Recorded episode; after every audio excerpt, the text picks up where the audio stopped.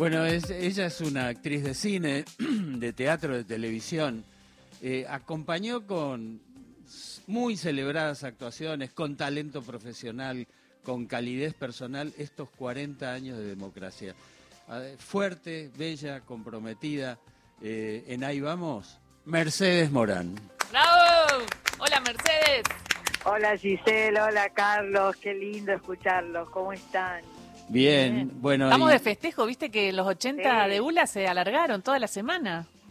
Ah, sí, claro, yo bueno, contenta porque me imagino que Carlos está mucho más este centrado y maduro después de tu, de tu cumpleaños, ¿no? Sí, yo creo que sí, que voy a sentar, Finalmente, voy a sentar cabeza, como se decía. Eh, feliz cumpleaños otra vez. Bueno, y justamente todo lo contrario que le pasa a Norma en la película, que deja de sentar cabeza, ¿no? Este, Sí, sí. Eh, va, abriendo su cabeza, pero tampoco sin perderla, ¿no? Eh, aquí casi todos vimos Norma, ¿eh?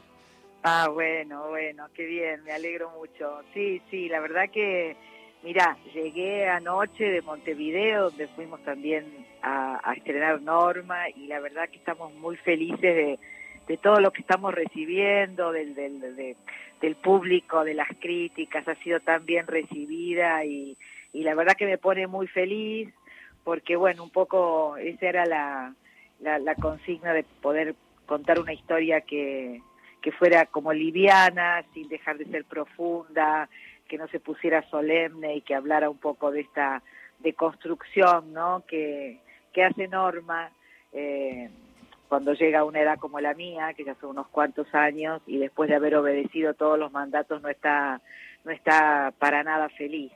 Así que bueno, un poco la historia que contamos con Santiago Giral, que es el director de, de la película y Bueno, con pero quien escribimos di- el guion, ¿no? Digo eso, también tuviste el rol de co-guionista, ¿no? Sí, sí, fue una ocurrencia de Santiago hace muchos años atrás cuando empezó este deseo de contar esta historia inspirados en un personaje de una novela de Santiago y él me, me dijo que lo escribiéramos juntos, yo me negué un poco, no mucho, y después así sin ninguna pretensión eh, nos este, encontramos, le dimos una primera, hicimos una primera versión, ya no sé qué queda de aquella primera versión, pero bueno, fue el punto de, partida. Bueno, ¿y cómo se parecen, decís vos, tu Concarán natal allá en San Luis con Las Tucas, que es el pueblo de, la pel- pueblo imaginario de la película? El pueblo. Mira, la verdad que sí, hay, hay- cualquier ciudad del interior pequeña tiene cosas en común. De todas maneras, aquel pueblo que yo dejé a mis siete años, ya recuerdo que una vez volví muchos años después y, y bueno, para mi desilusión eh, había crecido, había progresado, yo lo quería conservar como lo tenía en mi recuerdo y la gente de- me decía, pero no, estaba feliz de que hubiera progresado, de que se hubieran asfaltado las, las calles. De todas maneras, esta, esta elección de que la historia de Norma transcurra en una ciudad pequeña del interior tuvo que ver con, digamos, con, con que era, nos era más funcional a Santiago y a mí el hecho de que todas estas pequeñas transgresiones que hace el personaje en una en una ciudad con una escala pequeña la mirada del otro está más presente y le y, y, bueno y, y no le ayudaba en términos de comicidad a, a perder el control tranquila no pero no fue más que eso y el deseo de poder filmar eh, parte de la peli gran parte de la película en Córdoba que además de ser mi ciudad natal bueno a mí me gusta mucho ir a filmar al interior y compartir con los equipos y con los actores, eh, hacer una cosa bien más, más federal, ¿no? Que, no, que no todas las historias transcurran acá en, en Buenos Aires. Bueno, y justamente por la edad que tengo, eh, tuve el privilegio de verla a Mercedes cuando se iniciaba. Digo, ver entre 1983, 84, por ahí, eh, dos obras, El efecto de los rayos gamma sobre las caléndulas y una margarita llamada Mercedes, bueno, era, fue algo fue realmente fue algo constitutivo Ahí vos de- dijiste, del a Carlos- amor del amor que le tengo a esta mujer. Carlos, y vos ahí dijiste, qué pedazo de actriz, ¿ella la va a romper? O sea, ¿pensaste en el futuro de Mercedes? Ya la rompía. ¿Ya la Ya la rompía, sí. No, viste, hay, hay, hay mucho cariño con Carlitos, eh, no es muy objetivo, igual su subjetividad me encanta, la agradezco, este, él siempre es de los que me escribe las cosas más bonitas y siempre está atento a mi trabajo, bueno, nos unen muchas cosas, la infancia de nuestras hijas, muchos años compartidos y una admiración y un cariño muy grande que yo tengo por vos, lo sabes. Sí. Mercedes Horacio Marmurek te saluda. Ahí no, Hola. no, no se está ahorrando elogios. En Norma es una película extraordinaria, divertida, entretenida. Y a veces, viste, uno requiere básicamente eso, acercarse al cine para ver una comedia que te saque una sonrisa, que digas, bueno, sí, esto me, pasó, conozco, esa, esa podría ser mi abuela, esa podría ser mi madre, esa podría ser mi hermana. Eh, y eso se agradece en Norma. Pero vos estás en un momento donde eso que vio Carlos ya es no solamente una realidad, sino que estás este, repartida en un montón de pantallas. Hoy acaba de estrenar la, la segunda temporada de Yossi, eh, El Espía, y en Amazon Prime Video, y ya se acaba de anunciar eh, que en el Festival de Mar del Plata se va a ver Elena Sabe, tu otra película que cerrará el año. Estás con una actividad muy fuerte y mucha exposición, ¿no? Bueno, la verdad que la actividad cesó hace un par de meses cuando terminé de filmar la, la- la última película que me tocó hacerla en Brasil y me tomé, me he tomado unos cinco o seis meses de descanso en los cuales me ha tocado, me está tocando presentar, bueno, Norma en primera instancia y esto que contás vos, el, el estreno de la segunda temporada de Yossi y en, en el Festival de Mar del Plata se estrena Elena Sabe, pero sí, mucha exposición eh, pero bueno, eh, eh, eh, me he detenido un poquito también. Hace- falta, ¿no? En el caso, en el caso de Yossi, tu papel eh, no estaba en la, en la primera temporada, pero es muy importante en lo que es toda esta segunda temporada, ¿no? Claro, sí, sí, el personaje que yo hago en Yossi es en realidad la autora del libro, ¿no? Eh, que es a quien acude Yossi en esta segunda temporada para que, que lo ayude y ella, bueno, a esto, le- esto le plantea un conflicto porque acaba de retirarse de la profesión de periodista de investigación, eh, bastante decepcionada por, por, por, por, por, por cómo se, se manejan las cosas y es todo un desafío para ella personal eh, acompañarlo o no acompañarlo. Así que veremos qué hace esta mujer. ¿Ella sería como Miriam? Es Miriam. Claro. Es Miriam. Es Miriam. No sé si te juntaste Miriam con. Miriam Lewin para hablar, pero eh, sos Miriam de alguna manera. Sí, no me junté con Miriam para hablar de esto precisamente, pero sí este, me he juntado con ella y he asistido a su programa y he tenido charlas interesantes, pero hemos dejado esto así como... eh, A tu creatividad también. Pues sí, supongo que, qué sé yo, que un poco de pudor y, y el hecho de no, de no intervenirnos mutuamente, ¿no? Eh, Mm. Así que, pero sí, me, me, me resulta muy placentero interpretar un personaje como, como ella, sí.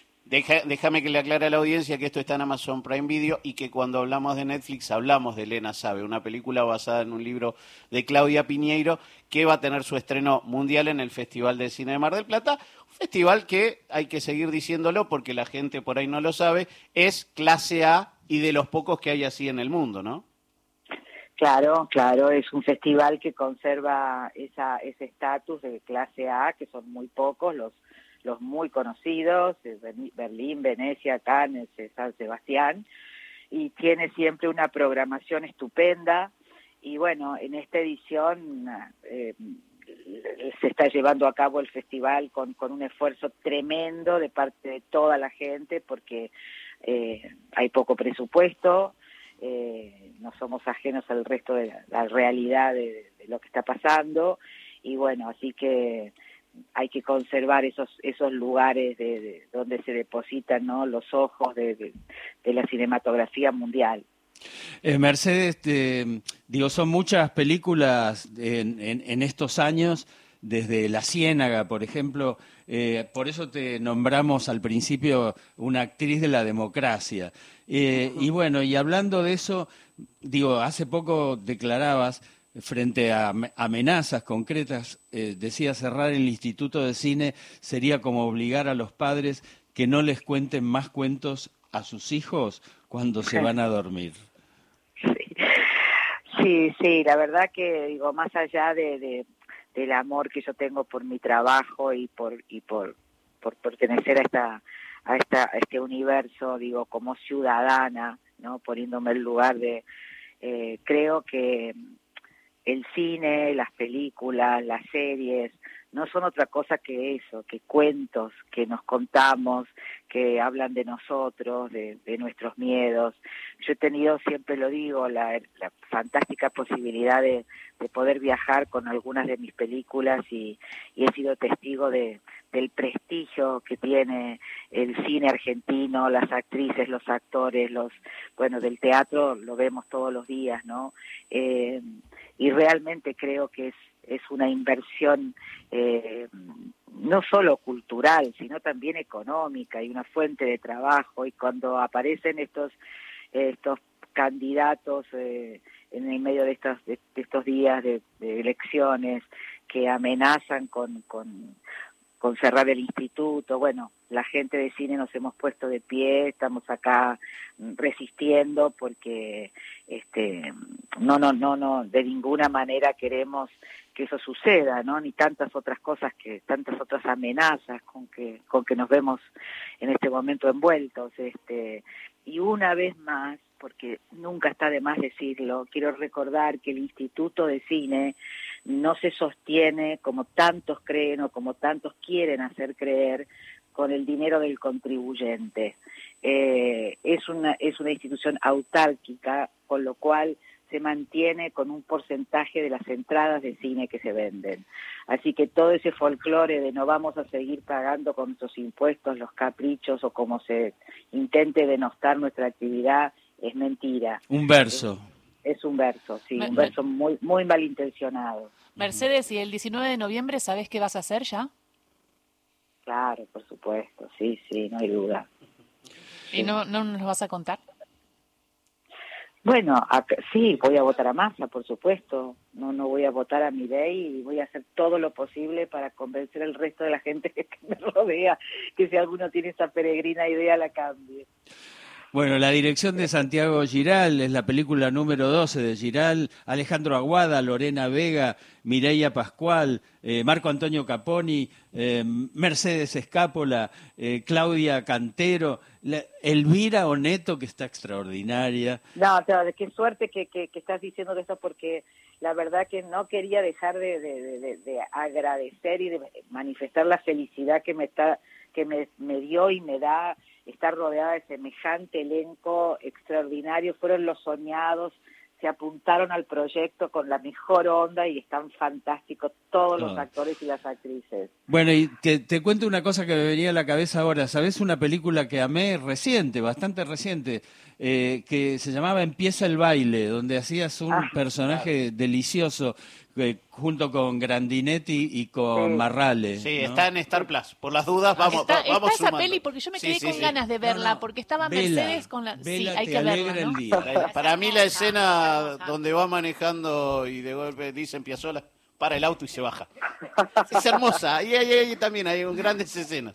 Hermosa película, hermosa película de Mariana Cerezeski, una argentina, la directora radicada en España y bueno. Ah, sí, eh, claro, claro. Y nos sacamos el gusto de trabajar con Darío y con Jorge, que hacía mucho tiempo que teníamos ganas de hacer algo juntos. Hermosa película. Y, la última por mi parte, que eh, Mercedes Morán hizo de todo. Eh, ¿Qué ahora qué busca o, cuál es eh, tu deseo hoy? Mira, voy a, voy a, partir de febrero, voy a que hasta febrero no, no voy a trabajar, eh, me he tomado estas vacaciones, eh, estoy, estoy con un proyecto de teatro, con muchas ganas de volver a hacer teatro, así que en febrero probablemente si terminamos de cerrar este proyecto, empieza a ensayar para marzo, abril del año que viene eh, volver al teatro. Además tiene, tiene cuatro nietas ya, nietos, nietas. Sí, sí, sí. Bueno, y, y, unas hijas tan, pero tan eh, capaces, tan maravillosas, ¿no? Gracias, muchas gracias, muchas gracias. ¿Cómo está Manuela? ¿Sigue escribiendo? Sí, claro, sí, sí, sí. Sigue escribiendo. Y me dirigiendo. May dirigiendo, Actuando, actuando, sí. sí. Este, sí, mis dos Y hijas María es psicóloga. Y María sigue en otro en otro universo, este, es- es- Pero debe es- tener un trabajo en estos tiempos. Sí, imagínate, en el Posadas trabaja Mi vida, eh, mira. y en su consultorio, así que está ahí muy muy ocupada también con sus hijas y su familia. No, la verdad que estoy muy feliz con, con, con mis hijas, como siempre digo, la mejor la mejor de mis obras. Eh, bueno, y eh, Norma sigue en cartel en buena cantidad de cines, así Sí, que por suerte, por sigan suerte. llenando, sigan llenando los cines donde dan Norma. Sí, vayan, vayan, porque es importante la presencia eh, de la gente en las primeras las primeras semanas para poder mantener las salas y creo que van a pasar un rato agradable. Esta es una de las. Esta es la banda de sonido que hizo el amigo Tommy Lebrero también, así que nada, tratamos de hacerle justicia a una comedia que creo que vale la pena, no porque estemos hablando con Mercedes Morán, ¿eh? simplemente porque a todos nos gustó. Es muy buena. Gracias, Muchísimas Mercedes. gracias. Beso Un grande. abrazo. Todos a ver. Norma.